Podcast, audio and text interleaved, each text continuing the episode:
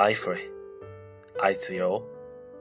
大家好，我是主播小柯，让我们一起继续《丰盛人生》第一部分。传奇从平凡起步。四，终身事业开端。加入纽崔莱。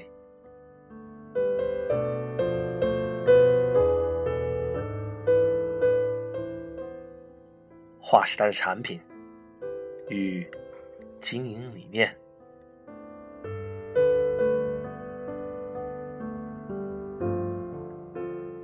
一九四九年年底，在开车回大吉流市的路上，我和杰决定放弃其他事业，专心经营纽崔莱。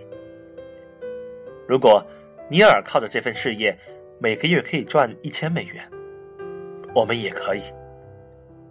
在一星期一百美元就被视为高薪的时代，这可是远大的目标。但我们现在有信心和决心实现这个目标。我们非常兴奋。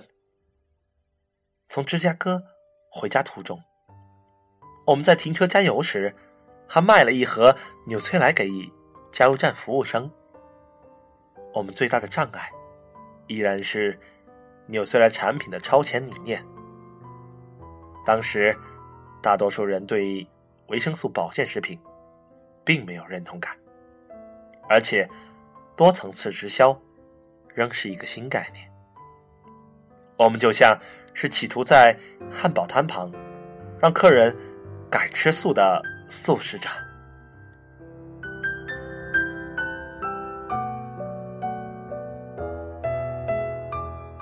纽崔莱是由卡尔·洪邦博士创立的。他在不同时期分别受雇于三花和高露洁公司，并曾在中国工作。他在当地研究了饮食对中国不同民族的健康影响。例如，他发现中国的农民大量食用自家菜地里种植的蔬菜，所以比城市人更健康。许多中国人患有骨质疏松症，因为他们很少喝牛奶。他对中国传统文化和医学讲究的养生智慧十分佩服。在一九二六年上海的一场动乱中，卡尔因为协助防守而被捕入狱。他被关在牢房里，伙食很差，但他。仍设法保持健康，避免营养不良。在被关押的一年间，他充分利用监狱里生长出的所有绿叶植物，拜托狱卒给他青菜煮汤喝。他甚至把生锈的铁钉丢进汤里熬煮，因为铁锈可以补充营养。他因此比其他犯人更健康。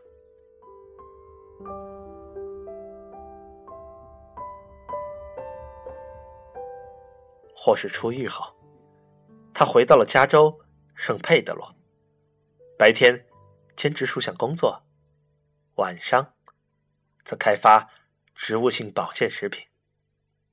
一九三五年，他辞掉白天的工作，全心生产及经销他的新新产品。他明白，需要向人们说明这种产品的成分及好处。他决定自己销售保健食品，而不通过商店。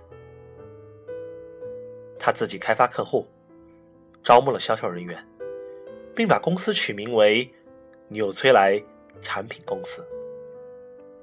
四年后，年销售额达到两万四千美元。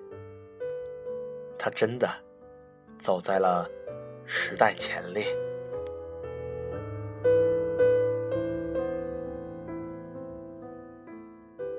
我记得那张他拿着大镰刀，在他的有机农场里收割紫花苜蓿的图片。紫花苜蓿正是贝利健的主要成分之一。如今，每日食用保健食品的人都很熟悉有机、抗氧化剂和植物化学成分等用语，但在那个时候，这些营养名词只有卡勒尔这类拥有前瞻思想的科学家才知道。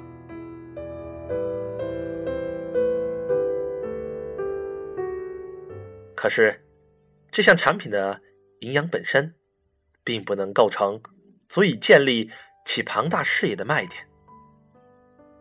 纽崔莱不断发展的秘密在于一种新的营销计划，即今日多层次直销的前身。这项计划成了安利的基础，也是日后许多直销公司成功的基础。在今天，涉及全球。销售额达数十亿美元之巨。卡尔更喜欢待在他的实验室或农场里，但他也会时不时被找去在销售大会上讲话。所以，他参加了卡内基课程，以提高演讲技巧。在那项课程中，他结识了一名叫威廉。卡斯伯瑞，昵称为比尔的心理学家。比尔和他的推销员朋友李麦廷杰，后来成了纽崔莱的客户。更重要的是，他们设计出一种新的多层次直销计划，来销售纽崔莱产品。他们成立的麦廷杰与卡森博瑞公司，成了。